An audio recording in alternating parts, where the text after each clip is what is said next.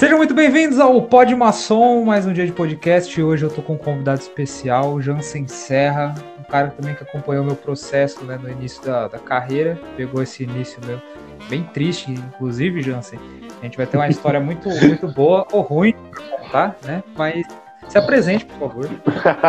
pô, legal, obrigado pelo convite, pô, quero daí agradecer você pelo convite aí, meu irmão. É, pô, boa, bom dia, boa tarde, boa noite para quem estiver ouvindo aí esse podcast. E sim, realmente eu testemunhei, se eu não me engano, foi a sua primeira apresentação, não foi isso? Eu te sim, lá no Teatro a... do Ator. Cara, foi, a, foi a, acho que uma das primeiras, se não foi a primeira, foi a segunda. Assim, foi... É, eu estava lá, eu, eu sou testemunha ocular e eu não sei por que diabos naquele dia foi, era um show, foi um show difícil, né? Eu, você e o Neto Tomás. Foi um show bem difícil. E não sei o que deu na minha cabeça que eu fiz uma brincadeira idiota com você no palco que.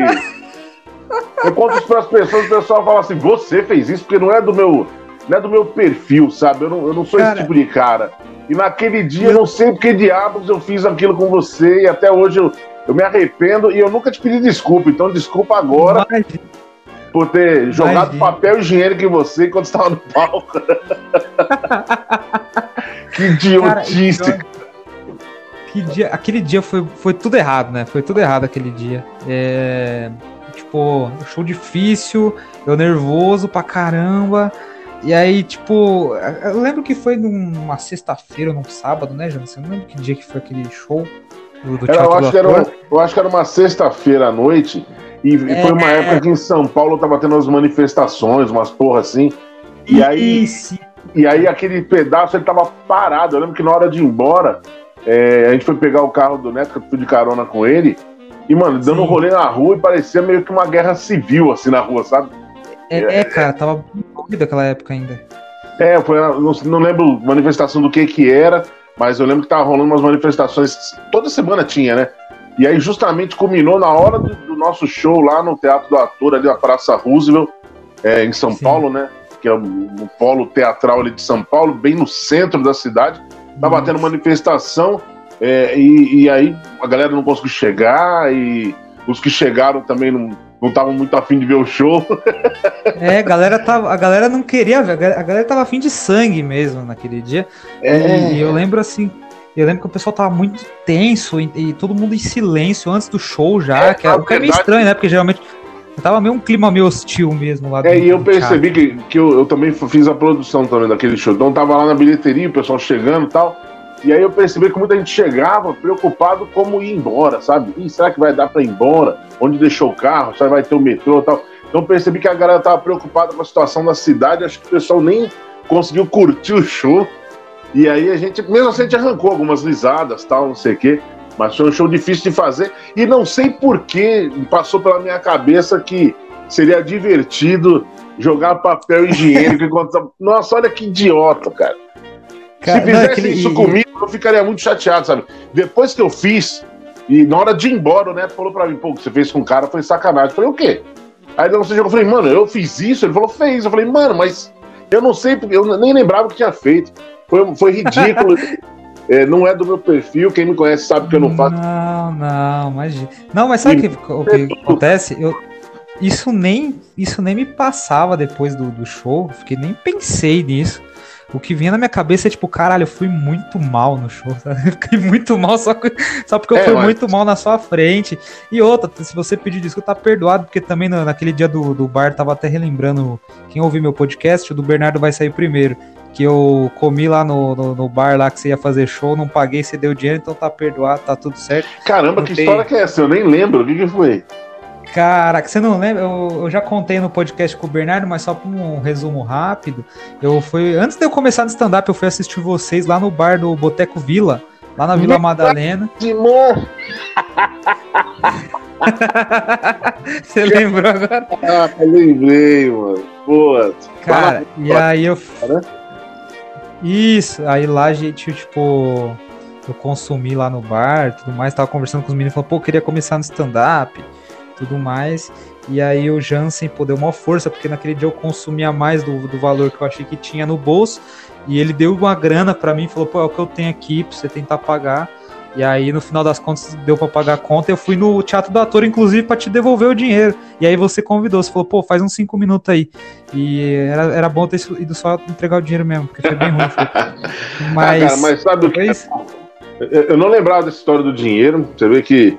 É que essa quando a gente faz algum. Eu não lembrava da história do dinheiro e eu lembro do negócio do papel higiênico porque o neto me lembrou depois. Porque senão também tem. Ah, é. Maldade, entendeu? Eu não, não, não sei. Naquele momento o show tava tão triste. A gente tinha tomado um prejuízo que o público não chegou. o show tava horroroso.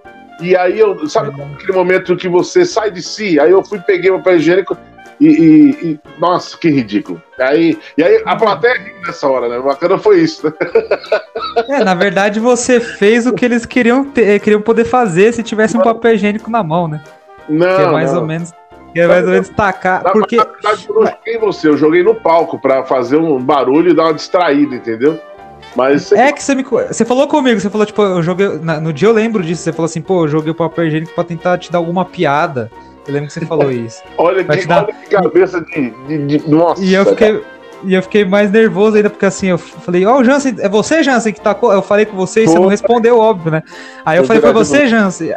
Aí eu virei de novo e, tipo, a galera olhando e falando, mano, o que tá acontecendo? Galera, tipo, quem, quem tá ouvindo esse podcast, quem tiver ouvindo esse podcast, assim, isso que eu fiz foi há alguns anos atrás, não é padrão, não, é comediante, não faça isso contra comediante.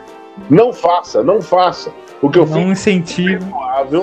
O que eu fiz foi imperdoável, foi infantil e não é da minha personalidade fazer isso. Eu não sei até hoje por que, que na minha cabeça eu falei, nossa, isso foi uma boa ideia. não sei que diabos eu pensei nisso, inclusive eu conversei sobre isso até com. Quando fiz uma live com a Anne Freitas, comentei com ela que eu fiz isso, ela não acreditou. Eu falei, caramba, bicho. É. Nossa, foi doideira, não. Ridículo. Me, Mas, me assim... Mas, por outro lado, cara, assim, você começou na dificuldade, cara. Tá vendo? Começou no nível foi. hard da dificuldade. E eu, e eu tive a oportunidade de fazer um show com você um pouco antes da pandemia e da quarentena. Foi no início de março ali, mais ou menos, né? E, pô, a Sim. sua evolução é tamanha, é tremenda, assim, cara. Então, você hoje tá muito bem, né? O seu, seu show tá funcionando legal. Naquele dia lá que você saiu de lá chateado do Bar da Penha, lá na Vila Matilde, que a gente fez antes da pandemia, você saiu um pouquinho chateado, dizendo que não tinha ido bem. Eu discordo, acho que frente à dificuldade lá do show, você foi bem sim, não comprometeu o show. E, o, e eu tenho testemunho de vários outros comediantes que você abriu o show, inclusive do próprio Bernardo Veloso, elogiando o seu trabalho. Então, é, aquela dificuldade lá do momento infantil meu talvez tenha te ajudado a criar casca para você tá, tá batalhando e correndo atrás até hoje, né? Quando a gente, quando a gente trabalha é, em constância e tá fazendo ritmo de show também, né, o, o Jansen, desculpa. É, lógico que você tem a tendência é você sempre estar tá evoluindo, né? Imagino assim, e, no, e na sua época, quando você começou esse processo todo assim, como que foi para tu? Assim, foi, foi difícil, porque eu sei que você tem o viés do teatro, você já vem do teatro, isso foi um pouco mais fácil em relação a lidar com o público, mas onde tu encontrou com as dificuldades e tudo mais? Cara, eu comecei já mais velho, né? Você tem quantos anos, Bruninho? Eu tenho 20, mas eu comecei com 17, né? Então, ah, então, quando a gente conheceu, você tinha 16. Eu lembro que você era menor de idade, eu até falei, meu, vai ficar tarde pra você ir embora pra casa, não? Aí você não mora aqui na luz e tal. Eu falei, então Verdade, beleza. Então, assim, eu comecei já velho. Eu comecei no teatro com a idade que você começou no, no stand-up, né? Eu comecei fazendo teatro, fui estudar artes cênicas, estudei rádio e TV também, tudo mais. E por incrível que pareça, eu nunca fiz um espetáculo de comédia no teatro. Eu nunca fiz, né? A comédia na minha vida era muito mais um hobby, né? Eu sempre assisti muita comédia, sempre gostei de filme trash, porque me fazia rir também, eu gosto de filme trash até hoje. Assistia muita comédia, tipo, filmes, né, do, do, do Ed Murphy, Richard Pryor, sabe, Cegos, Surdos e Loucos. É, Mel Brooks, sempre assisti muito Mel Brooks, né? SOS tem um Louco no Espaço, Jovem Frankenstein, é, a história do mundo. Então sempre vi muita comédia. Comédia era um hobby para mim, né? E, e, no teatro sempre me escalavam para fazer papel dramático e mais sério. É, a, a, única peça que eu fiz mais próximo de comédia foi A Cantora Careca, que é um espetáculo do Unesco, que é o Teatro do Absurdo e tal, que era um pouco mais divertido, assim, mas era muito mais crítico, né? E o, eu sempre curti muito assistir comédia, filmes de comédia, peças de comédia. E aí eu fui ver um amigo meu, no, que ele estava tentando começar a fazer stand-up comedy, num bar lá perto do metrô Paraíso, aqueles lados lá, em 2010 foi isso. Ele. Eu tinha 30, 32 anos na época, eu tô com 42 agora, né? Eu tinha 32 anos na época, ele foi fazer lá uma participação no stand-up comedy lá, chamou todo mundo. Aí foi eu, a galera do teatro, fomos assistir, né? E esse cara nem faz mais show hoje, parou, Sim. né? E aí ele. No... Oi? Ah, Sim, tinha me chamado, Jansen. então, aí. Não, não, de boa. Aí eu fui assistir e eu na mesa, batendo papo com a galera, tava contando história do, do meu dia a dia pra galera na mesa. Contando piada de internet, coisas que eu, que eu tinha lido, que eu achava engraçado e tal. E aí os caras no palco lá faltou, faltou um comediante, né? Antes, um pouco antes de começar o show, faltou um comediante, o cara chegou e falou: Ô, dá pra você fazer uns três minutinhos, cinco minutinhos? Eu falei, quem eu? Falou, é, eu falei, eu não sou comediante, né, bicho? Não, mas faz lá, tal, não sei o quê. Faz o que você tá fazendo aqui na mesa, lá no palco. Aí eu fui, né, cara? Só que eu fiz, foi, foi muito engraçado, foi divertido, só que eu fiz tudo errado. Eu contei piada de internet, eu contei anedota, entendeu? É, piada que eu li em revista. Contei o que veio na minha cabeça, né? E aí, quando eu saí do palco, um professor de Sim. teatro meu me chamou e falou: Gostou? Eu falei: Adorei. Aí ele gostou de stand-up? Eu falei: Adorei stand-up. Ele falou: Então vai aprender, porque o que você fez hoje aqui não é stand-up nem aqui, nem na China. Aí ele me deu uma lição. Aí meu professor de teatro manjava muito, falou assim: não, é, é, o stand-up é autoral, vai, eu vou te passar alguns livros, alguns vídeos tal. Aí que eu fui, sabe, em 2010, que eu fui começar a diferenciar as coisas. Eu via a galera fazendo stand-up já, né, o pessoal do. Que depois foi pro CQC e tal, eu vi eles fazendo. Só que eu não, na minha cabeça, eu não conseguia diferenciar as coisas, o que, que, que era o que dentro da comédia, entendeu? E aí esse professor que me abriu a mente, falei, caramba, então preciso aprender. Tanto que eu não considero 2010 o ano que eu comecei a fazer stand-up. Aquela foi uma experiência, eu fiz mais umas duas apresentações naquele ano, uma ou duas, só que aí eu, eu, eu peguei para ler mesmo, fui ler, aí eu li de Carter, eu fui ver os, os vídeos, aí eu comecei a perceber que muitas coisas que eu assistia que era stand-up, eu não sabia que era stand-up, tipo Jerry, Jerry Seinfeld e tal, eu falei, caramba, mano, e aí que eu comecei a, saber o que, era o que e fui estruturar a técnica de texto, fui escrever realmente o meu primeiro material. Aí em 2011 eu fiz umas, é, uma apresentação cada dois meses, mais ou menos, também como open mic, porque não sabia muito onde ir, né? Esse momento inicial é uma merda, né, cara? Você não sabe onde vai, com quem fala, onde tem uma oportunidade. Então você eu ficava. É, hoje ainda tem internet, tem, tem, as redes sociais que ajudam muito, pô, tem show aqui, tem ali. Naquela época não era tão forte assim nas redes sociais, né? Então a gente ficava naquela, tem um show lá, você ia no show, e quantas vezes eu fui em show, assisti o show e não tive coragem de falar com os comediantes, cara. falei assim, não, não vou falar com os caras, não, eu vou embora para casa, embora. Então é. Sim. Nesse início, assim, como eu me coloco, né? É muito difícil. Aí em 2012 que teve ali a. Eu consegui me inscrever na noite do Mickey Aberto, que era no Frei Café e Coisinhas, né? Organizado ali pela Carol Zócalo e tal. Era uma oportunidade para jovens comediantes, né? Para quem queria iniciar. E aí eu já vinha com essa bagagenzinha de 2010, 2011 ali, sabe, estudando e construindo as coisas. E fui mais ou menos preparado já para noite do Mickey Aberto. Aí eu consegui me destacar, ganhei a minha noite, fui para os melhores do ano, fiquei em segundo como o melhor do ano, tal, fui vice-campeão do ano lá de 2012 e tal. E aí dali é que pô, aí conheci a galera do circuito, comecei a fazer show direto, fui fazer open mic, tudo que é canto que aparecia, né? Já viajei longe pra cacete, 4, 5 horas de viagem pra fazer open mic, voltava e tal. Então comecei a fazer open mic nem louco. E aí aos pouquinhos as coisas foram acontecendo, né? Foi em 2013, 2014 comecei a fazer de convidado, começaram a me chamar. 2015 comecei a fazer nos comedy clubs, né, no Comedians, o Ronda Hall 2014 comecei a fazer já que era picadeiro ainda, depois Ronda Hall, então aos poucos o negócio foi, foi rolando, né, o que eu costumo dizer é que não é a gente que escolhe, né, é o mercado que vai definindo, vai te, te classificando, né, que eu comecei fazendo bastante open mic, chamava pra fazer show, eu ia, eu ia, ah, vem fazer, faz cinco minutos, fazia, consegue fazer dez? Ah, consigo, fazia, ah, faz 12, fiz 12, faz 15, faço 15, até um dia que eu cheguei num show, que foi o, o Celso Júnior, o Aguena e o Cáceres, né?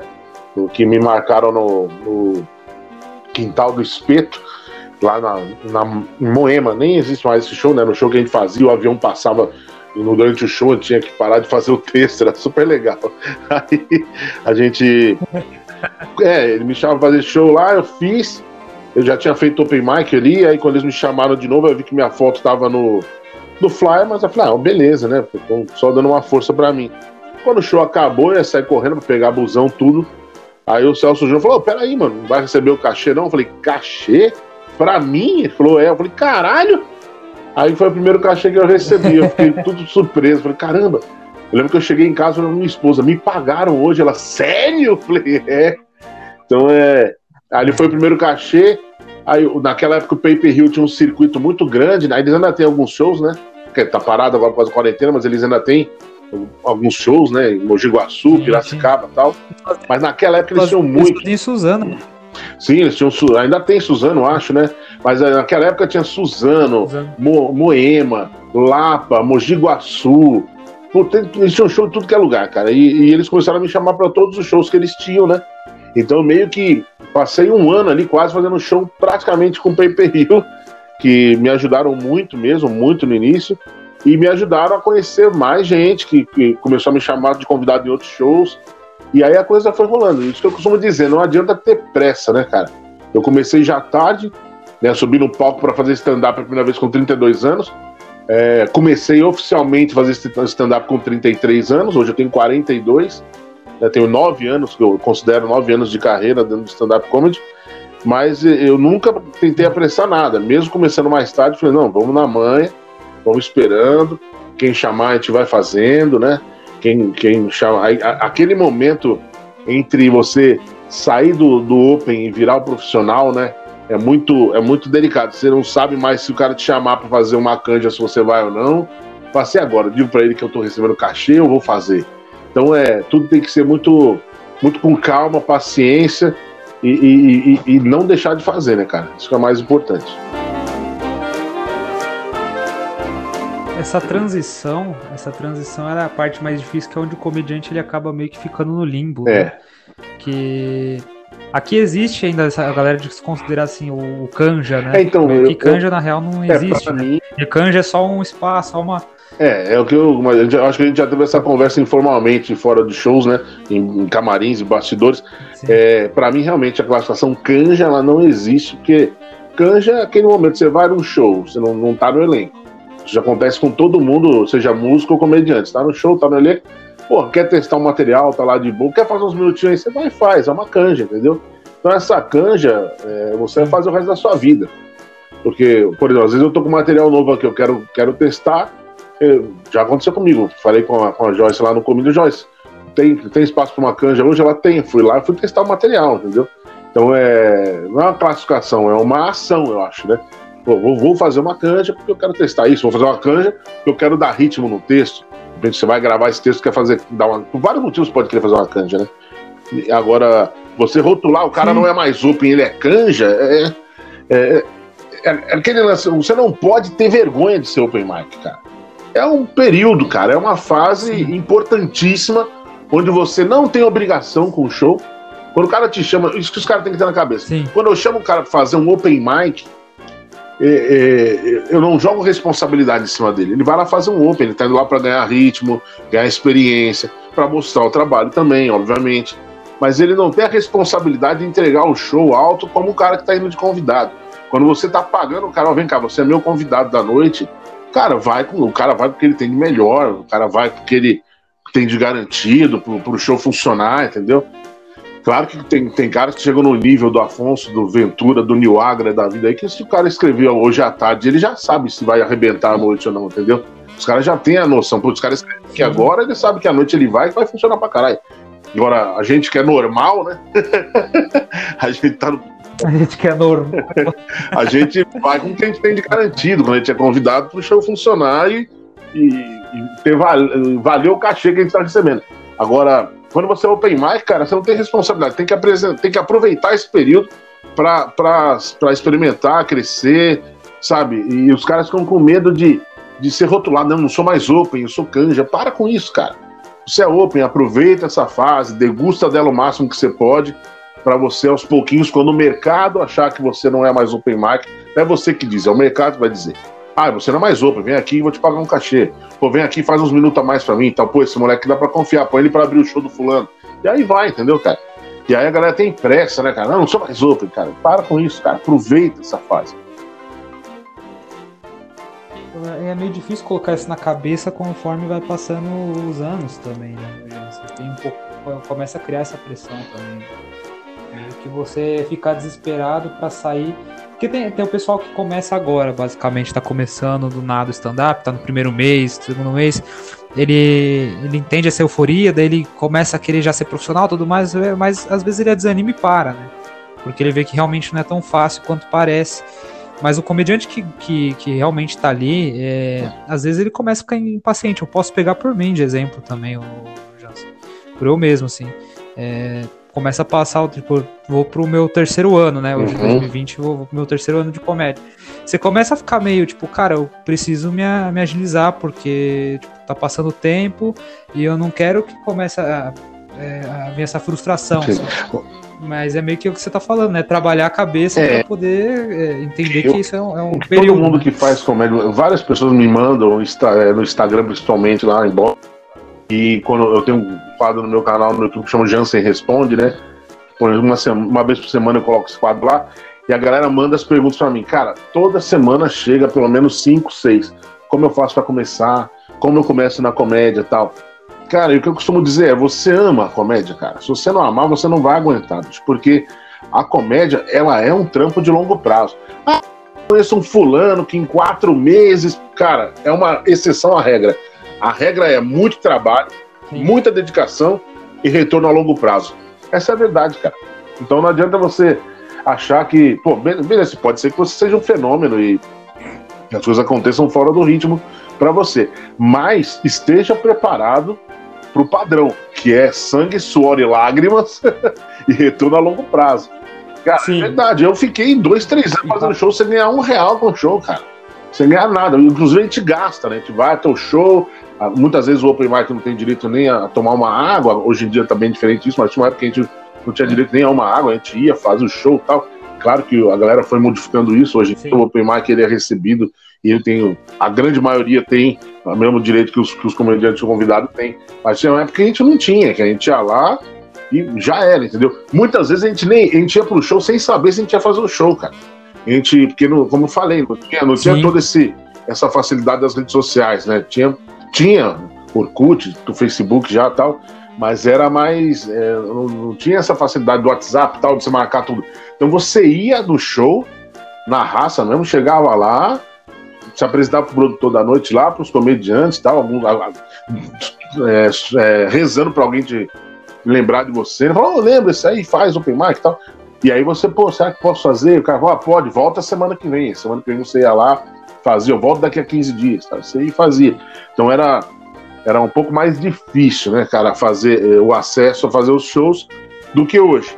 Só que por outro lado, eu, eu sinto que hoje os comediantes também têm mais dificuldades para é, eu não sei se, se a ansiedade de, de, entrar no mercado atrapalha um pouco isso, como, como a gente está conversando agora, né?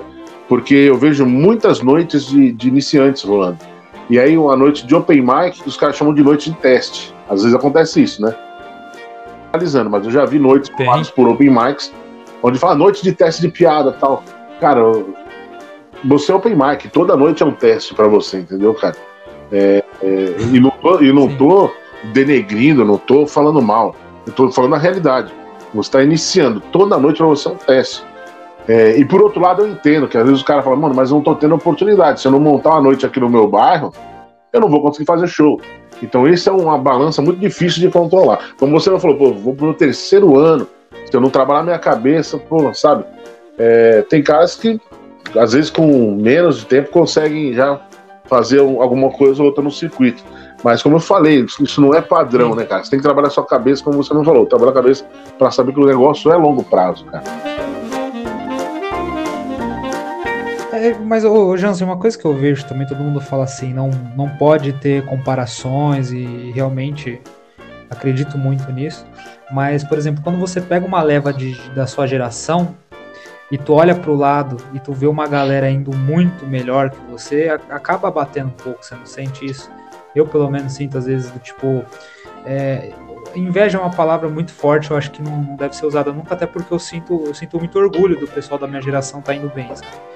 Tipo, eu sou de 2017, a galera que começou comigo é o Abner Henrique, o Felipe Rattori, Juliano Gaspar, tem uma galera que começou e já tá, tipo, voando baixo, né? Mas tu olha mesmo pra essa galera e meio que você fica, porra, cara, eu preciso me coçar para poder também é, me adentrar a cena, entendeu? E fica com esse, com esse lance assim do tipo. É, eu, eu vejo mais como uma motivação de não ficar estabilizado, sabe? Mas é, é bom, você acha que é bom também trabalhar um pouco a cabeça para não se tornar algo ruim que, que, e destrutivo para você mesmo? É, então, eu acho que o que você tem que pensar, quando você olha pro lado e. Cara, eu passei perrengue fazendo show com Di Lopes, Márcio Donato, sabe? Então, assim, mano, os caras hoje.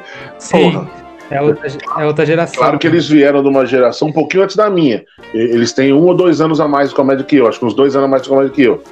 É, quando eu, eu, cheguei a fazer open no show do Márcio que ele tinha no, na, em Moema, que era o Comédia Império. Ele já tinha um show estabelecido. Então eles têm uns dois anos a mais que eu de comédia, mas eu passei perrengue com esses caras, fazendo show na casa do caralho, sabe? E, em, em bar sem estrutura. Então com o Di, com o Márcio, sabe? Com pô, uma galera aí, né, cara? Então você vê os caras agora voando e tal, e se você não trabalhar a sua. Você não tem que pensar por que, que ele conseguiu e eu não. Não é isso, cara. Foi o que você falou, não dá. Pode ter uhum. inveja do que o cara conquistou, que é mérito dele, pô. Os caras estão há 12 anos fazendo isso, cara. Pelo amor de Deus, entendeu, cara? É, dando alguns exemplos aqui, né? Pô, fechou com o Luiz Paixão já. Fechou com uma galera, né, cara? Zé Neves, porque é um cara que eu admiro pra caralho. E, porra, Sarro, Muito é, Rodrigo Marques. Morgado, eu, graças a Deus, fechou com todo mundo do circuito praticamente, né, cara? Então, é, se, eu, se eu parar pra pensar o que, que os caras conquistaram e eu não, eu tô fudido, né, meu? Então, o que você tem que ah, é. é o seguinte: o que eu estou fazendo? O que falta para mim na minha rotina? Eu, eu, eu, eu, reconheço que, devido às minhas responsabilidades do dia a dia, e às vezes até por, por falta de confiança, de preguiça, eu acabo deixando de executar algumas coisas que seriam fundamentais, cara. Por exemplo, quantas vezes eu, eu tava com um negócio aqui para desenrolar, falei, não, vou sentar, vou escrever isso aí. Ah, não, peraí, primeiro deixa eu levar o filho na escola.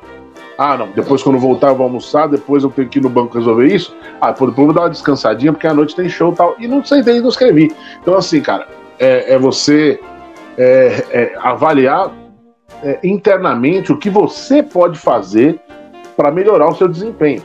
Não olhar pro cara do lado, não, você citou o Abner Henrique, que faz todo o circuito já hoje, pô, tá lá no. Faz, escreve pro Di e faz, tá fazendo os comedy club todo. Rattori, que é um cara que eu admiro pra cacete, já abriu show meu, já fiz show com ele em Mogi. É, é, quando eu não pude ir lá na hora, eu já mandei ele me substituir. Então, o, cara, o, Juliano, o Juliano Bezerra, que também para mim é um dos melhores aí da geração dele. Então, é, são caras que estão voando. Aí você olha e fala assim, mano, por que, que eu não tô voando igual ele? Tô dando exemplo, tô dizendo que você não tá. Por que eu não tô voando igual ele? Não adianta você achar e começar a apontar, porque o Juliano Bezerra é amigo do fulano, e porque Ciclano foi na casa de Ciclano, porque o outro é, escreveu e o cara ligou. Sim, que é muito comum. Se você começar a, a arrumar desculpa desse tipo, você deixa de evoluir, entendeu, cara? Mas fala, ah, Jansen, mas essas coisas não existem. Pô, cara, lógico que existe como em qualquer profissão, cara. Por exemplo, quando você assume. Eu vou, vou concluir primeiro aqui, ó, dando um exemplo. Quando você assume um cargo de gestão dentro de uma empresa, você pode escolher a sua equipe. Cara, você vai escolher caras que sejam competentes e que você tenha afinidade, cara. Isso é fato. Você não vai levar um cara que é competente pra porra, mas você não, nunca falou com o cara na vida. Você vai levar um cara competente que tem afinidade. É a mesma coisa, você tá montando um show, você pode indicar um comediante. Porra, cara, você vai acabar é, indicando um cara que você sabe que é bom, que não vai comprometer o show do cara, que vai mandar bem, e que você tem um mínimo de amizade com o cara. Isso acontece, mano. Não tem, é fato. Não tô dizendo que é bom nem ruim, tô dizendo que é um fato. Aí você não pode se esbarrar nisso para uma desculpa. Ah, também o Rator, o Rator, tá vendo que o Jans falou ali no podcast, que indicou ele para fazer show? É por causa disso. O Rator foi fazer show pro Jans no Arujá, é por causa disso. Não, não é isso, cara. É porque o Rator conquistou isso. E o que falta pro Jansen conquistar uma coisa do Rator, de repente, é o que eu tô dizendo, entendeu? É você avaliar internamente, pô. Eu, eu, o Rator escreve pra cacete, ele testa piada, ele. ele tô, tô, dando exemplo do Rator, dizendo realmente esse cara 100%. Tô dizendo, dando exemplos. Vamos, citar, vamos, vamos, aqui, vamos imaginar que o Ratori seja o cara que escreve, testa show, testa material, vai na casa do caralho fazer show, não tem tempo ruim para ele. Show, ele mora em, em todos os shows. No Guarujá, ele vai e volta e vai trabalhar de seguinte cedo e que se dá e tal. Porra, eu tenho pique para fazer o que o Ratori tá fazendo? Olha o meu cachorro mandando um sinal de vida aqui. Ouviu? então, eu vi, eu vi. será que eu estou fazendo? Estou me dedicando tanto quanto ele? Talvez não, talvez sim. Então, é isso que a gente tem que avaliar. Eu, quando me avalio, eu sou muito. Tá atrapalhando o cachorro? Eu dou um esporro nele qualquer coisa. Não, pode ir. Eu, manda quando bala, me... manda bala. Eu muito criterioso comigo mesmo, cara. É, quando eu olho assim para mim e falo, caramba, eu podia estar tá fazendo isso, podia fazer isso, eu, eu, listo as coisas aqui, aí eu vou tentando executar uma a uma. Claro que cada um tem a sua rotina. Bruno, você, você mora sozinho, né, Bruno? Não, não, eu moro com a minha mãe e minha avó. Sim, mas você tem as suas responsabilidades na sua casa, né, cara? Não, é, não tô, você sim, não, sim, não sim. porra, vivo aqui no meu quarto que se for do resto do mundo. Não, você tem as suas responsabilidades em casa. Eu tenho as minhas como pai de família. Aí de repente o cara mora sozinho, você acha que a vida do cara é tranquilidade? Não, o cara tem, porra, conta para pagar, condomínio, caralho, a quatro e tal. Então, é, cada um tem a sua rotina diária que ela precisa ser adaptada para o seu trabalho. Certo, cara? E o que eu costumo sempre me cobrar é o seguinte: é, quando eu trabalhava em empresa, que eu trabalhei durante muitos anos, né? Eu fui gestor de operações, porra, ficava, ficava 12 horas dentro de uma empresa. 12 horas, às vezes até mais. Então, se eu tinha condições de dedicar 12 horas, 12 horas do meu dia para uma empresa, como eu não tenho condições de dedicar 6 horas que seja para minha profissão? Essa é a pergunta que eu deixo no ar, entendeu? Porque às vezes o cara fala, não tenho tempo, eu não consigo. Pô, cara, se você sair de casa, se você somar o tempo que você para, passa no transporte, que você fica dentro da empresa, volta para casa, cara, isso é o dia inteiro, bicho. E você não fez nada, você só. Lógico, você fez. Você trabalhou para alguém. Será que você não pode pegar é, e dedicar. É... Pô, beleza, vou ver de comédia. Dedicar um percentual desse tempo que você dedicaria para uma outra empresa, para sua empresa? É isso que eu me cobro, entendeu? É isso que eu me cobro todo dia. Quando eu acordo de manhã e falo assim, mano, o que, que eu preciso fazer para minha empresa evoluir? Ah, mas tá em quarentena, foda-se, eu vou sentar, vou fazer uma coisa, eu faço um quadro pro meu canal, eu escrevo um texto, escrevo um livro, escrevo qualquer merda aqui. Comecei a escrever até drama aqui durante esse período todo. Comecei a assistir uns bagulho meio dramático aqui, comecei a escrever também. Então, você tem que dedicar um tempo para sua empresa, cara, para o seu negócio. Ah, mas eu trabalho, já sei difícil para mim. Então, claro, mas tem que fazer essa avaliação. Por isso que eu falo lá início, você ama comédia? Se você não amar, não adianta, cara. Você vai desistir. Então tem que amar, porque é sangue, suor, lágrimas, dedicação e retorno a longo prazo. Essa é a regra. Tem exceções à regra? Tem, mas a regra é essa. Tu já passou por muito transtorno com, com Open Mic já, Jansen? É uma coisa que te irritou já? É, tirando a, a, a, a nosso, nosso encontro, que foi engraçado, teve esses não, tipo, o nosso trabalho, tipo, Open Mic ser chato, de, de, ser tipo, inconveniente, porque eu vejo que hoje em dia, assim, vendo até um documentário do o making off do, do solo do, do, do Márcio Donato, ele, ele entrevistou o Celso Júnior, inclusive, né? O Celso Sim. e o Aguena, se eu não me engano. E ele falou desse processo, tipo, que o Open Mic lá no início, mesmo a mesma conversa que você falou, tipo assim, ele respeitava, tinha que ficar na plateia, era chamado, fazia o show e voltava pra plateia. Hoje o Open ele entra no camarim, hoje ele tem, hoje ele acha que tem mais do que ele deve de privilégios e que tem, e manda e desmanda no lugar. E isso é uma postura muito errada que acaba até se queimando, né?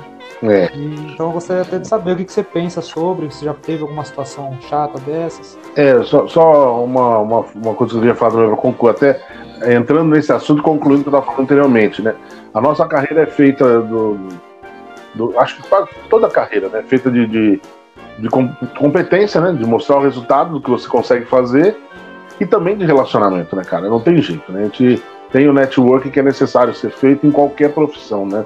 Não só na comédia ou no, ou no mundo corporativo. Então, o, o, network ele precisa ser bem feito, né, cara? Não é, não pode exagerar e também não pode deixar de fazer. E eu acho que justamente esses o, o que você citou aí da galera que vai em camarim e tal, que é justamente a galera que está se adaptando a essa realidade, né? Eles acabam exagerando aí, né? Eu, eu particularmente assim, eu gosto muito de noite de open mic gosto de assistir, gosto de ir para assistir mesmo. E eu não assisto para avaliar, eu assisto de coração aberto mesmo, para dar risada, para contribuir com a noite, sabe? Eu não, não, gosto de ficar lá sentado e de cara fechada, avaliando, estudando e tal. Por mais que você está ouvindo uma piada que você sabe onde ela vai chegar no fim, eu procuro me entregar para o show como plateia mesmo e, e, ajudar que a noite seja excelente como público, sabe? Eu gosto de fazer isso em qualquer show de comédia que eu vou, né? É claro que se o colega chega e fala assim, oh, avalia isso pra mim que eu escrevi hoje e tal, aí eu olho com olhar mais crítico e depois a gente conversa, mas é, a, a princípio. É, agora quando eu tô num show, eu tô como plateia, eu vou para rir, para ajudar a galera, o comediante o máximo possível mesmo. Agora, eu já passei sim por situações de comediante, né? O que mais me irrita é o comediante que estoura o tempo, né, cara? O, no caso, o comediante não, o open mic principalmente, né? Que o cara tem 3, 4 minutos, às vezes 7, e consegue fazer 10, 12 e, cara, e, e, e, não tem piada, né, cara? O cara tá enrolando no palco. Isso, isso me deixa irritadíssimo, cara, porque o cara. Eu já cheguei a ouvir isso, cara. O Open Mic estourou o tempo, ele tinha 5 minutos, fez 10, ou seja, ele fez o dobro do tempo, cara. Pode, mas são só 10 minutos. Não, cara, ele fez o dobro do tempo. Era 5, ele fez 10, cara. E aí você não para pra pensar, tipo, eu lembro que nesse dia ele saiu e falou assim pra mim. Falei, cara, você estourou o tempo, você fez o dobro. Aí ele virou pra mim. Ah, mas a plateia tava rindo, então fui ficando. Aí eu falei pra ele assim, então, mas Puta. aí você, você desrespeitou os seus colegas que vão entrar depois de você. Ele, ah, mas foram só mais cinco minutos. Eu falei, então, mas se todo mundo estourar mais cinco minutos, o show acaba que horas, né, mano? E aí o último cara que vai entrar, vai entrar com a plateia cansada. Sabe, então, isso você não tem que, tem que pensar. Quando o cara planeja o show e te dá a quantidade de tempo, é a quantidade de tempo necessária para que você mostre o seu trabalho e que não prejudique o andamento do show, cara. Sabe? Porque o show tem um prazo. Vamos supor, cara, às vezes já, já fui noites de open mic também, que eu fui convidado da noite e tiveram 10 open mic antes de mim. Foram 10. Pum, pum, pum, pá. Cara, quando eu fui entrar no, no palco, a plateia tava cansadíssima, cara. Os meninos eram ruins? Não, não eram, cara. É que era muita gente, cara. O entre sai, entre sai, entre sai. Aí quando eu entrei, Aí, lógico, eu cheguei e joguei um pouco mais de experiência. Falei, pô, pessoal, vi o pessoal ficar de pé, vamos dar uma relaxada aí, descolar o saco tal, não sei o quê. Pô, fiz uma brincadeirinha, aquele meu grito de merda pro pessoal tal, e, e fui pro show. Que aí você dá uma renovada, né, cara? Então, o que os caras não entendem é que isso, ah, não, duas horas de show, três horas de show. Não, cara, até cansa. Tudo cansa na vida, até rir cansa. Então, cuidado, cara, não, não extrapole o tempo. Né? O show tem um prazo para ser entregue. Então, se te derem o tempo, aproveite o tempo que te deram e cai fora, sabe? Isso me irrita muito. E o que, o que já me irritou bastante também é justamente essa, essa postura de, de você estar tá num camarim, às vezes se preparando para estar tá no palco, aí os caras chegam é, e, pô, começa a querer puxar assunto e quer mostrar serviço, quer falar. Cara, não é o momento. Ali a gente tá no camarim, tá se concentrando para ir pro palco, sabe? E aí o cara chega e quer, aí, quer, quer, quer, às vezes citar outros nomes de outros comediantes para você, sabe? Não, porque eu tava na casa de fulano, tava no show com ciclano, tal, não sei o quê. E eu olho pro cara e penso, nossa, mas quem é você? Eu nem sei quem é você, mano, sabe? Como é que é? É, os caras querem cantar vantagem e você tá cagando porque ele fez, onde ele pisou. Não, não é que tá cagando, é, que, é que realmente não faz diferença, entendeu, cara? Você sabe, é, não faz diferença se ele vai na casa do Bernardo Veloso, do Berto Rosso, ou do Di Lopes, ou na casa do Jansen Serra. Não faz diferença sabe? Isso não muda a pessoa que ele é ou o show que ele vai fazer. E aí o cara nem tá no elenco, nem tá no elenco, foi lá só pra, pra realmente fazer o network e aí faz mal feito. Em vez de chegar lá numa boa e aí, porra, sei lá, chega lá com o Bruno Masson, que é amigo dele, o Bruno Jansen, isso aqui é o fulano, tá começando. Fala aí, cara, beleza, tal, assiste aí, fica com a gente, tal, não sei o quê. O cara fica na dele, assiste o show, depois conversa com a gente no final tal, e embora. Não, o cara quer chegar, falou, o Bruno chega e falou, isso aqui é amigo meu Paymac. Pô, sou Paymac, mas já, pô, já fechou com fulano, com ciclano, tava fumando maconha com ciclano, tava na casa de fulano ali, tava aqui ouvindo o som, pô, já tô com um projeto com um ciclano lá na praia de não sei aonde. Fala, mano, calma, cara, sabe? Você não, não tem que mostrar serviço desse jeito, né, cara? E acho que, que isso que às vezes né? é. Pô, é. é e, e, e, e confirmo, só concluo assim, eu não, não, não acho isso maldade não acho que os caras fazem isso por maldade. Eu acho que é ansiedade, entendeu? Então controla a ansiedade e, e mantém o pé no chão para seguir trabalhando, cara. Eu acho que uma vez eu, eu inclusive, ó, eu contando história agora querendo contar vantagem, né? Mas é, pode falar. Fazer um show, é, ah, é uma merda isso, né? Você quer mostrar que eu na certo quer mostrar também. Porque assim, eu fui, eu fui, fazer um show e no show, assim, tipo, o que você falou, né? O lance da, do camarim é concentração total, né? Tu vai lá, a galera tá meio que pensando no texto. Ou quando tá tendo uma conversa, né, de, de, de intimidade, a gente tem que ter a noção de, tipo, os comediantes profissionais, eles têm anos ali de. de, de... Convivência, né? Então a galera, e a galera tá ali, tem intimidade, tá se zoando, mas o, e o comediante acaba vendo aquilo, ele quer entrar junto, mas você fala, pô, cara, quem é você, né? Você não é. Você não tem a mesma vivência, não tem mesmo. Para, para de querer ser engraçadão, né? E no show fui, cara, fiquei concentrado mesmo no meu texto, fui fazer meu show e, tipo, tinha um mesmo, tinha um outro open mic que também queria fazer. E ele cantando vantagem de tudo, né? Falando que ia fazer, que fez show não sei aonde, que já abriu show do Ventura, que já não sei o que, blá blá blá blá. E foi no palco e deu uma água da porra, assim, tipo. Todo mundo ficou, porra, que legal, hein? Fechou com Ventura, que bosta. O cara vem e faz essa, essa merda aqui no, no show. E aí, o, no final, o cara veio e elogiou. Falou, pô, mano, gostei de você que você não falou nada, né? Você ficou quietinho no, no, no camarim, foi fazer seu show e, e, pronto. Às vezes a gente não aguenta mais a galera vir aqui e ficar falando um monte de coisa no, no camarim e ainda pior, não consegue nem, nem responder isso no palco, né? E é meio que é isso, tipo, eu sempre procuro evitar o máximo de, de, de, de, de ficar falando isso ou contando vantagem, alguma coisa, porque ali é o momento de você estar tá, é, concentrado e, e, nesses shows assim que a gente considera grande, né, quando tá no início, é bem que mostrar o trabalho, né? É, eu acho que você é, não precisa se isolar totalmente, né, mas o que, o que eu costumo, o erro que costuma ser muito frequente é do cara achar que por, por ser tá iniciando na comédia, tá num camarim cheio de comediantes, ele precisa ser engraçado o tempo todo, precisa fazer piada e tirar alguém o tempo todo e tal. Esse é o grande, o grande erro, porque é um trampo como outro qualquer, né, cara? Então, lógico que, como você falou, pô, os caras aí, quando tem, tem comediantes que eu, que eu vejo com menos frequência, que quando eu vou pro camarim o cara tá junto, porra, a gente se encontra, a gente se abraça, dá risada, tira um sarro da cara do outro, né, que a gente não vê com tanta frequência. É um exemplo, até uma vez eu estava chegando em Curitiba para fazer o show lá no Curitiba Comedy, chegando no aeroporto, eu tô desembarcando, o Emerson Será tava na sala de embarque ali, ele me viu, ele deu um puta de um grito, aí eu gritei de volta, porque a gente não se via há muito tempo, e se trombamos bem ali no, no aeroporto, um, um chegando outro saindo, né, cara? Aí deu um abraço, começamos a conversar, e teve que sair correndo para embarcar, e é, é, esse tipo de encontro que às vezes acontece num camarim, né, num, comedy club, do Hilários, do Comedians, ou de qualquer outro show, do festival, né, principalmente festivais que, que juntam a galera do Brasil todo. Às vezes você chega lá, pô, só uma galera que você tem poucas oportunidades de estar junto o tempo todo, né? Então você acaba é, trocando ideia, tal, não sei o que. Aí chega um cara de fora, vê aquele clima, acha que, pô, tem que me enturmar, tal. Então calma, né? Não precisa se isolar, mas também não precisa né, exagerar ali na, na frequência, né? Fica na, na boa e o, que, o mais importante, cara, faz o show, como você falou, vai no palco, no palco é que você vai mostrar realmente o que você tem a oferecer. E depois do show, sim, aquele momento pós-show, troca de ideia, que aí é mais todo mundo já fez o que tinha que fazer, é hora de, de tomar uma cerveja, tomar uma água e, e, bater, e bater papo mesmo. Aí depois do show, aproveita para fazer o network bem feito, cara. Mas é, é, isso, é isso, não exagerar, né, cara? Não exagerar. Essa é, o, essa não, é a. O, o, o lance de se isolar, na real, é porque isso, isso é mais uma característica minha mesmo, ficar quieto. É, eu tá também sou mais assim, eu também sou muito reservado, principalmente em lugar que eu não eu conheço. Sou quieto. É. Isso, isso, mas mesmo é. assim, eu, eu, já não gosto, porque eu acho que assim, é um lance meio. Acho que eu criei para mim desde o início de, de ter um, um certo respeito, sabe, com a coisa. Então, quando eu chego num lugar, independente do, do, lugar, assim, a pessoa vai conversar comigo, eu não vou falar com ela? Lógico que não, né? Eu vou conversar, a pessoa vem falar comigo, mas é muito difícil entrar em um camarim e ver eu puxando assunto com tal comediante para tentar fazer network, principalmente no início, assim. É. Eu vou lá, faço meu show, depois eu acho que isso é um pouco de. Assim, mas, mas eu acho, Bruno, que isso é muito mais também um pouco de criação, sabe?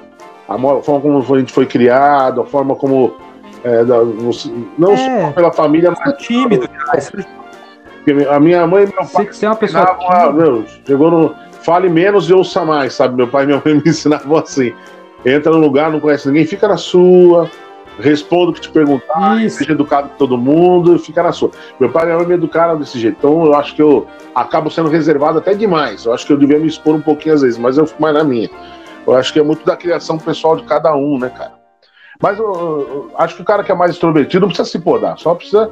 Não, não, precisa deixar de ser extrovertido.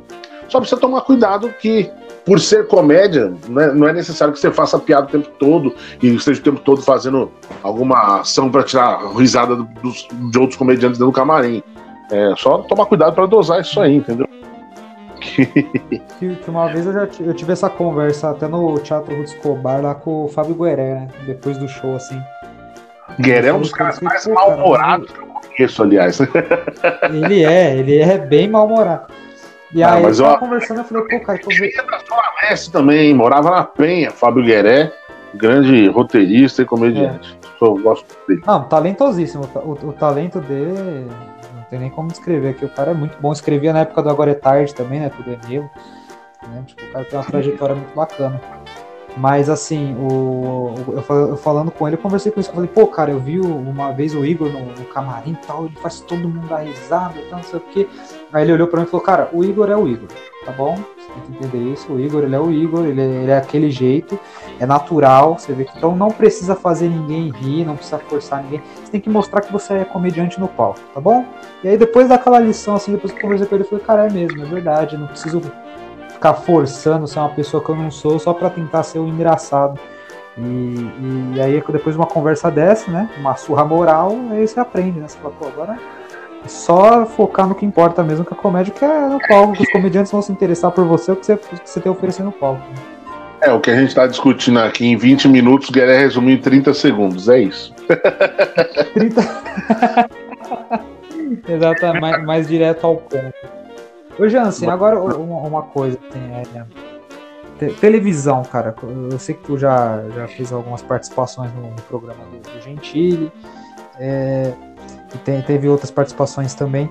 Para você, é, foi alguma coisa muito relevante, muito forte, assim, que você acha que é, ajudou ou influenciou muito na carreira? Ou você acha que só foi mais um, um fato que, que, ficou ali mesmo, pô, legal, só para dizer que fez a, a televisão? O que, que você pensa? Cara, eu acho que foi relevante. Eu dei entrevista pro Danilo, né? Eu fui entrevistado no The Noite, né? Sim, sim. Isso foi muito sim. relevante. Isso realmente foi um ponto muito relevante. É, a minha primeira participação na rodada da noite, né, também foi bem relevante, que eu nunca tinha feito. Então acho que a primeira vez que eu fui na rodada da noite foi bem importante, sim, pro, pro meu currículo, digamos assim, pro meu release, né? E para minhas redes sociais também. Né, que, pô, quando você posta ali, pô, hoje tem rodada da noite, vou estar tá lá, e e é a primeira vez que você aparece na TV, ainda mais o, o The Noite estava bem, ainda é muito forte, né? Mas naquela época ele tinha acabado de chegar no SBT, então tava. É, tinha toda uma expectativa, então foi, foi bem legal participar. E, e, e, a entrevista também. Aí depois você vai a primeira vez no, na rodada, você vai outras vezes, é mais, é mais comum, né? Mais tranquilo e tal. Agora, quando você é entrevistado, ficar lá 30 minutos conversando com o Danilo, e quando isso vai pro ar, depois tem reprise, né? E na quarentena reprisou de novo. Então, cara, foi a entrevista em si, eu tenho muito carinho por ela, porque eu, eu todos eles foram muito bem tratados no The Noite, sabe? Toda a equipe e tal. É, quando o meu especial saiu, inclusive eu lancei meu especial em março, todo, todo o elenco do The Noite compartilhou meu especial nas redes sociais deles, então sempre tive muito, fui muito respeitado, muito, é, muito carinho lá. Mas eu tenho como um grande marco assim, cara, eu consegui ser entrevistado por um dos pelo principal talk show do, do país, sabe? Não existe mais o programa do Jô, né? Então, é, em atividade eu fui. Não, não, é verdade, o programa do Jô já deixou sim, de existir já algum. Então, dos do talk show no país, eu fui entrevistado pelo principal deles, né? Então, isso para mim realmente. Não tô querendo me gabar, né? Então, sabe, você me conhece, sabe que não, não tenho disso. Mas é uma coisa que imagina, eu guardo. Imagina. Respeito, muito carinho mesmo. Me ajudou muito. Comedy Central me ajudou bastante também. Uh, fiz uma, uma temporadinha que eu fiz lá só, né, do Comedy Central Stand-Up. Participei lá, se eu não me engano, foi 2018. E foi em 2017, 2017, se eu não me engano. Participei lá do Comedy Central Stand-Up. E, cara, toda vez que reprisa, que reprisa bastante também, toda vez que reprisa, chove de gente mandando mensagem. Ó, oh, tô te vendo, tal, tá, Então parece que não, mas, cara, o Comedy Central ele é bem assistido e tem, já foi reconhecido na rua por causa disso também. É, as pegadinhas do, da Rede TV. As pegadinhas da Rede TV, cara, eu não esperava, mas realmente tem uma legião de fãs que não reverte em show, cara. É.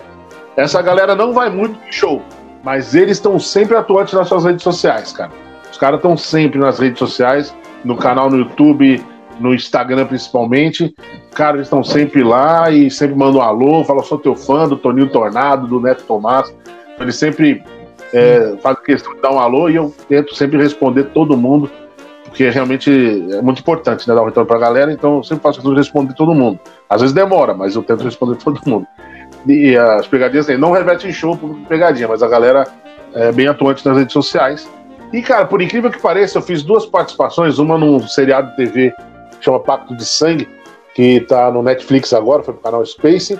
É, essa não, não me deu é, retorno nenhum, foi uma participação muito rápida, né? se você piscar, você nem vê. Fiquei um minutinho no ar lá com. Mas você virou, você virou o gordo do bar, né? Gordo do bar, isso mesmo tal. É... Não me deu tanto retorno assim, não.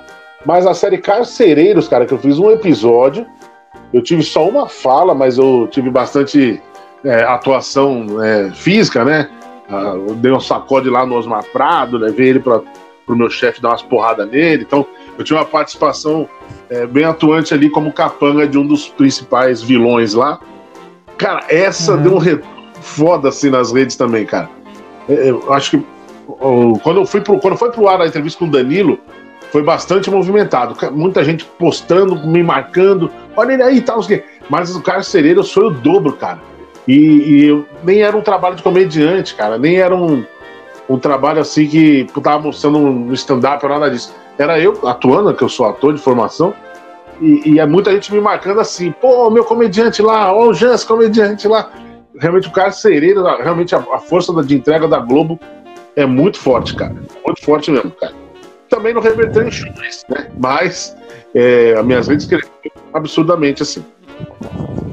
E, e, uma, e, o, e, o, principal de todos, que não é TV, mas que me trouxe um retorno muito grande é, de rede social e de público nos shows, foi a gravação do Te Apresento Meu Amigo, em 2018, com quatro amigos. Esse foi um ponto de mudança muito grande mesmo. Aquele que eu saí de, de 7 mil inscritos no YouTube para 45 mil, sabe? Que do dia para noite foi isso, sabe? Os caras assistiram, então eu tava com 7 mil e pouquinho inscritos, fui para 45 mil em dois dias, e passou mais uma uhum. semana, eu tava em 60 mil inscritos, sabe? Então, realmente foi. Eu te apresento meu amigo, foi um divisor de águas assim, que se eu tinha alguma dúvida se eu, se eu poderia fazer isso ou não, se eu deveria parar ou não, ali a dúvida foi, foi foi sanada, porque quando foi pro ar, cara, o que subiu no meu Instagram e minha, meu YouTube, meu YouTube parou duas, três semanas, foi para 60 mil, eu tinha 7 mil inscritos, o meu Instagram tava com 8 mil quebrados seguidores, foi para 30 mil seguidores, então, e, e eu, eu, fiz show solo, a galera foi, e eu fazia show com abertura pro Márcio, o pessoal, pô, te vi lá no Te Apresento Meu Amigo, e pô, às vezes o pessoal parava no trem, eu te vi lá no Te Apresento Meu Amigo, então, realmente, para o segmento stand-up comedy, o retorno mesmo, assim, que eu tive mais foi com, com o Thiago meu amigo, com quatro amigos lá em 2018. E aí, e, e, no geral, assim, a entrevista no Danilo também foi bem importante. Uma moral, né? Uma moral muito boa e também mérito de, de trabalho, de anos de trabalho, né? Você sente meio que. É, é, é, é recompensador, óbvio, mas você sente que vale a pena também, né, o, o Jansen? Todo, todo aquela, aquele rolê do início da, da comédia que eu acho que era que acho que é a mais parte mais dolorosa, né? Do tipo, porra, ter, ficar indo num lugar longe pra caramba, tudo mais, é onde você se pergunta, né? Que tipo, será que tá valendo a pena? Eu acho que esse essas coisas que aconteceram na sua carreira é meio que a confirmação de tipo, valeu, né? É, Bruno, acho que ainda faço essas correrias, né, cara? Não, não, não tô fora disso, não. Ainda faço muito essas correrias de fazer dois, três shows na noite, vai daqui, vai pra lá, fazer show pequeno, fazer show com pouca estrutura, e aí faz show em teatro grande também. Então eu tô, eu tô na, na correria mesmo. Onde o pinta show eu faço, cara. Comigo não tem essa não, você me conhece, né, cara? Então aí para trabalhar. Mas claro que, que na, em alguns momentos você pesa, né? Fala assim, caramba, meu, eu tenho mulher, filho, né? Ainda mais eu tenho família grande, tudo. Aí você fica pensando, pô, será que tá valendo a pena o tempo que eu tô passando longe deles tal, né? E aí quando você tem esse retorno, esse reconhecimento, o cachorro latindo aí. Realmente. Lolita. O nome da cachorra é Lolita Rodrigues. e, o, do, e, o do, macho é Miguel. O Miguel não late. O Miguel é um pincher fora dos padrões. São dois pinchers, né? O Miguel é um pincher fora dos padrões, que parece que fuma maconha, muito paz e amor. E a Lolita, ela é o demônio encarnado, cara. Ela não para quieta, cara. São os dois. Eu dei o nome de Miguel pro meu cachorro porque era o nome do, é o nome de um ex-namorado da minha mulher. Aí eu pus o nome de Miguel só pra poder castrar ele. Falei, vou pôr o nome do seu ex-namorado e castrei o cachorro, só pra aprender como é que é. Mas enfim, Olha aí no final. aí no final das contas você pesa e vê que as coisas estão valendo a pena, que você vai trabalhando. É, o que, o que as pessoas têm que entender, tanto o público como comediantes iniciantes, é que é um trabalho, né? Como outro qualquer, aqueles que a gente paga a conta fim do mês e que é correria, e que nem todos os comediantes, ou melhor, vou, vou me arriscar a dizer que a grande maioria dos comediantes é, vivem com pouca grana, cara. A verdade é essa. Não é, é, é. igual jogador de futebol. Você olha jogador de futebol, você acha que todo mundo ganha igual o Neymar, igual o Cristiano Ronaldo? Não, cara. Isso aí representa 10% no máximo dos jogadores de futebol do mundo. A grande maioria está correndo atrás, jogando nas divisões de base, na segunda divisão, e mostrando o trampo para ver se consegue um outro clube no mês seguinte, no semestre seguinte. Na comédia não é diferente. Tem a galera que, lógico, está muito bem por mérito deles, são excelentes, e tem a galera que está no pelotão de trás, trabalhando, mostrando o trampo, correndo atrás, que também tem, seus talentos, tem seu talento, tem suas qualificações e estão buscando seu lugar ao sol. Então é um trampo como outro qualquer, entendeu? A gente corre atrás do dia a dia e às vezes a gente pensa se vale a pena ou não. Mas eu, eu, eu continuo firme e forte, vamos em frente, né? Não dá para desanimar depois de. Ano que vem eu faço 10 anos de profissão, então não dá para desanimar agora, né? E o especial que você fez, Jansen, só para finalizar o solo que você fez, quando eu te conheci, você tava com toneladas de humor ainda, né? Sim. E aí.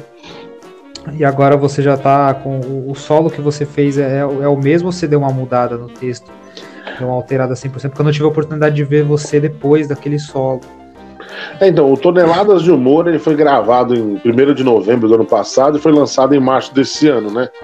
O Toneladas de Humor que você viu lá no início, com certeza não foi o mesmo Toneladas de Humor que foi gravado.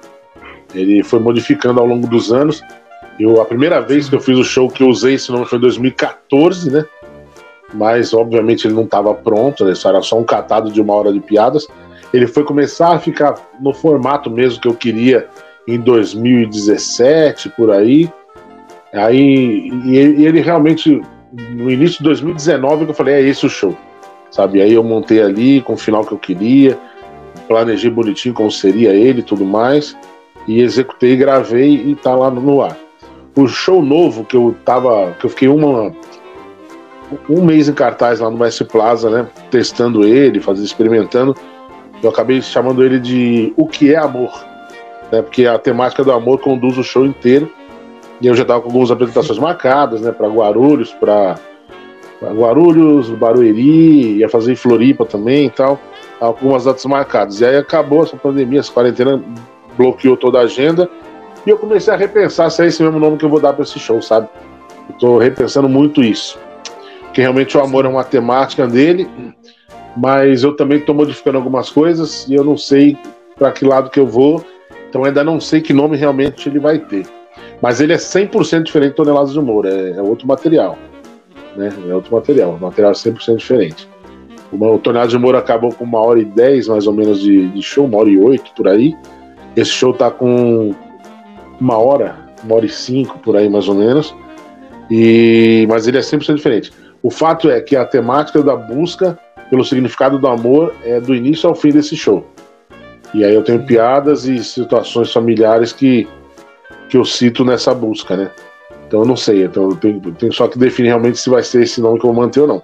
Uma coisa muito importante que eu queria falar, que você perguntou, acabei não falando, é, concluindo uma das respostas, que uma das perguntas que você me fez, o processo de amadurecimento de um comediante ele é muito importante, cara, porque você começa, às vezes, é, muito baseado num cara que você admira, né? Você olha assim, putz, é, tinha uma época que todo mundo começava, era na pegada do Rafinha, do Danilo, do Ventura, né, do Meireles, do Rabin, né? Porque é o cara que você admira muito, é natural que você no início é, acaba se inspirando nele, não, pra, não copiando o texto, não é isso. É na performance de palco mesmo, na, na, como você se comporta no palco, como você entrega piada e tal. E aí, com o tempo, você vai amadurecendo e você vai encontrando a sua personalidade própria. E, e você vai se aceitando cada vez mais e se descobrindo. Isso aconteceu com todo mundo, aconteceu comigo também. É, e o fato de que ao, ao longo do meu, do que eu ia escrever. Muitas vezes eu me peguei bravo comigo mesmo, porque eu estava escrevendo mais uma vez uma história sobre família. Porra, não aguento mais, caramba. Mais uma vez situação familiar, cacete, meu. Porra, olha aqui, mais uma do meu pai, minha esposa, meus filhos, caramba. quero sair desse universo. E quando você acaba aceitando que, cara, é nesse universo que você vive, sabe? Eu sou um pai de família, tô casado há mais de 20 anos, eu tenho filho adolescente, uma filha pequena. Cara, esse é meu dia a dia. Então é sobre isso que eu vou falar. Não tem. É, ah, já se escreve sobre uma saída, uma balada que você foi no Villa Country. Cara, eu não vou no Villa Country. A possibilidade de eu escrever sobre isso é remota. A não ser que eu marque um dia. Vamos marcar, Bruno, vamos lá no Villa Country. Eu vou escrever sobre essa noite. Pode ser, a gente vai, vai passar a noite lá, vamos se divertir. Eu vou chegar em casa e vou fazer um material sobre essa noite. Pode ser. Então, é, eu, eu como comediante, eu não tenho, eu não consigo escrever sobre coisas que não fazem parte da minha vivência. O stand-up comedy para mim ele é extremamente visceral. Eu preciso viver para poder realmente escrever. Eu preciso saber para poder emitir minha opinião. Às vezes você escreve sobre alguma coisa que você leu, você faz a sua opinião e faz as piadas. Também acontece bastante isso, né? Mas é, é para mim é visceral. Eu preciso ter vivido, preciso saber sobre o que eu estou falando, eu preciso ter uma opinião formada. Então eu é por isso que eu falo, né? É muito do meu dia a dia e eu demorei um pouco para aceitar isso. Né? Então eu tenho dificuldade para fazer piada online, por exemplo. Eu não faço online. Eu sou muito mais storyteller. Então aí você se aceita no processo de amadurecimento. Então isso também é um fato muito importante para você que está começando agora. Caramba, mas pô, quero fazer isso. Quero... Cara, vai experimentando, vai fazendo que você vai encontrar o seu fio da meada, o seu eixo, a sua estrutura dorsal e por ali você vai seguir seu caminho e vai amadurecer e vai chegar onde você quer chegar. Certo? Falei é, isso? é, você aprimora né, o seu ponto forte. É. Isso, isso, é mais importante. Eu tava falando sobre isso com o Gui Preto esses dias. Fiz uma live com ele a gente conversando, ele tinha amigo também, ele já tem, já tem uns 10 anos de comédia também, 9 anos também. Aí o Gui virou para mim, porque antes ele era. Ele começou como Guilherme Sobrinho, mudou para Gui Soares, e aí depois foi Gui Preto. E o, eu lembro que lá, quando eu conheci ele, como Gui Soares ainda, ele, ele tinha uma piada de interação no início, que ele brincava com a galera, bate palma aqui, bate palma ali, e aí ele falou: queria muito ter uma, uma, um chicote aqui agora, para estar lá nas costas de vocês, tal, não sei o quê. Aí ele faz uma piada, né? É, de, de, de ali partindo para a crítica né, do racismo. Cara, e, e, funcionava pra caralho. Só que todo o restante do texto dele não falava nada sobre racismo. Todo o restante era sobre o dia a dia, metrô, tal, não sei o quê.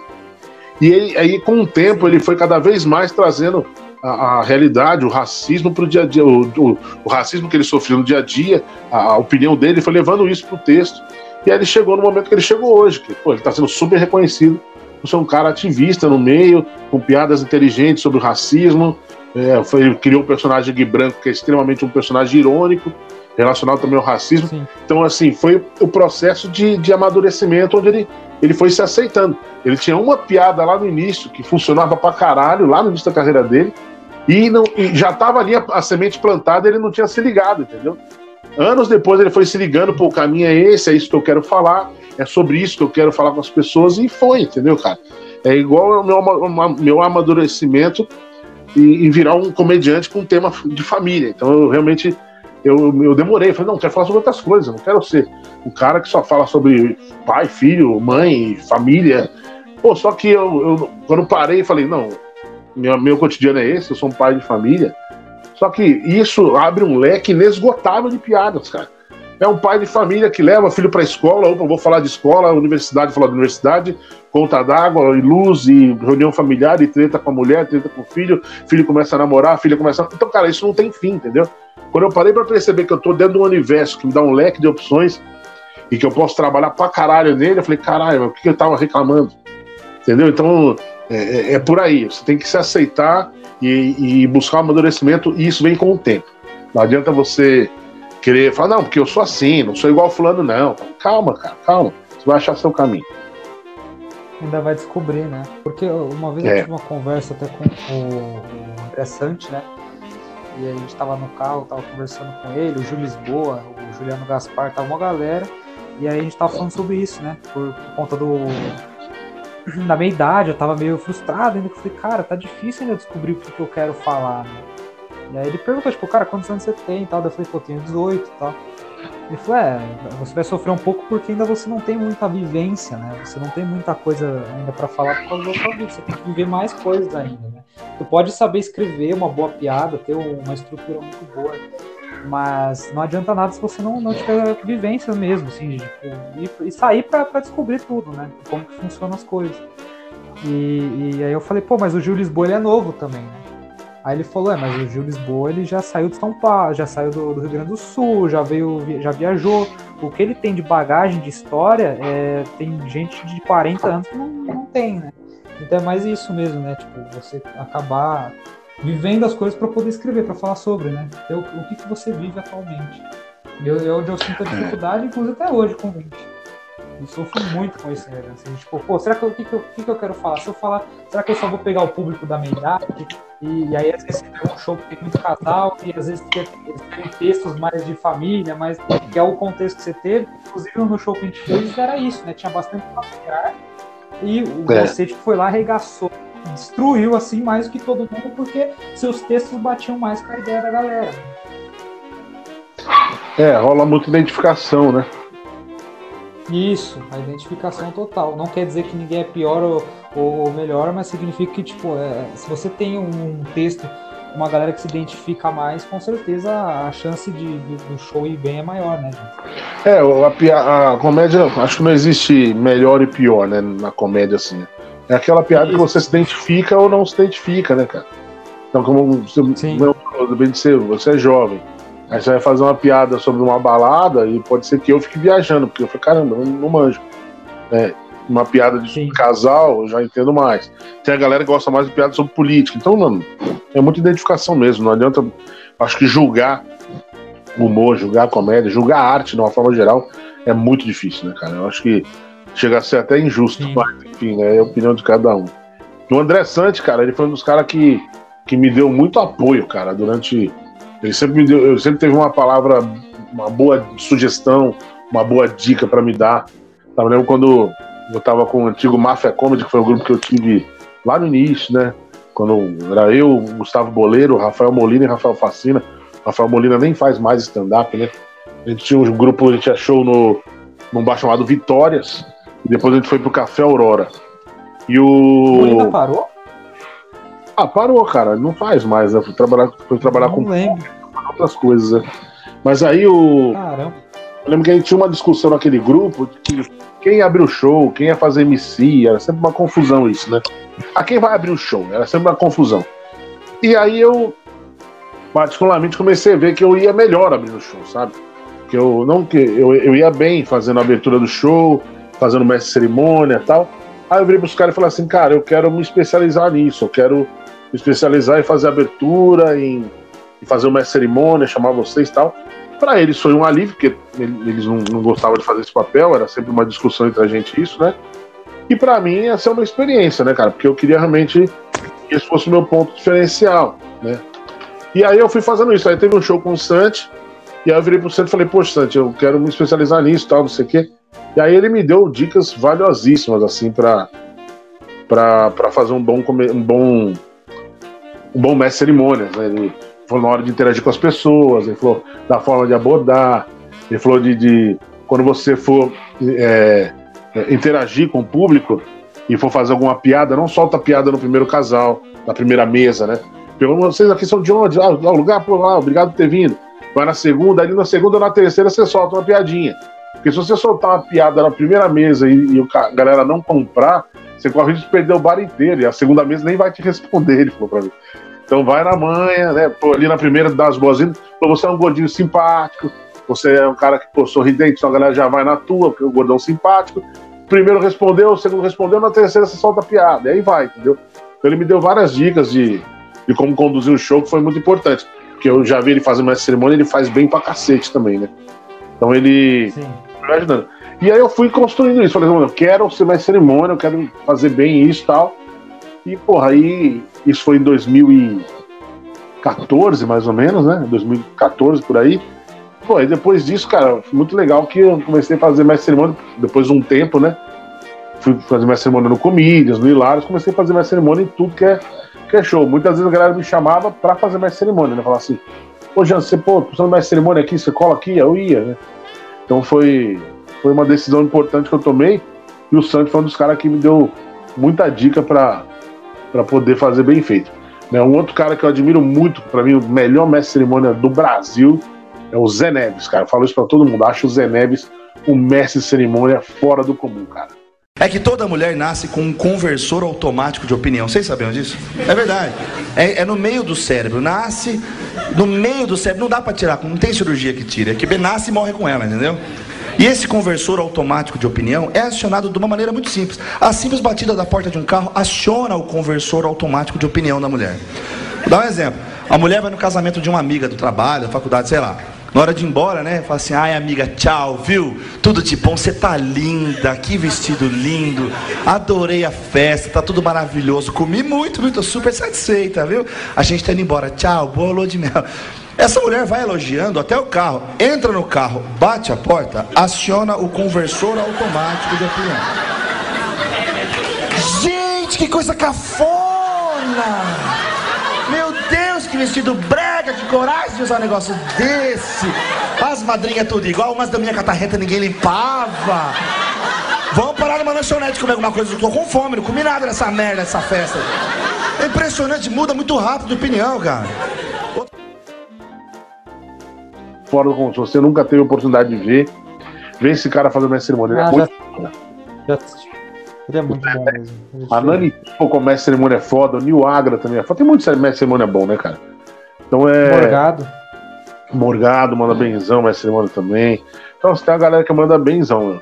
E aí você começar a ir pra shows é, que inclusive eles estão, você acaba com mestre cerimônia, é porque o seu objetivo foi alcançado, entendeu?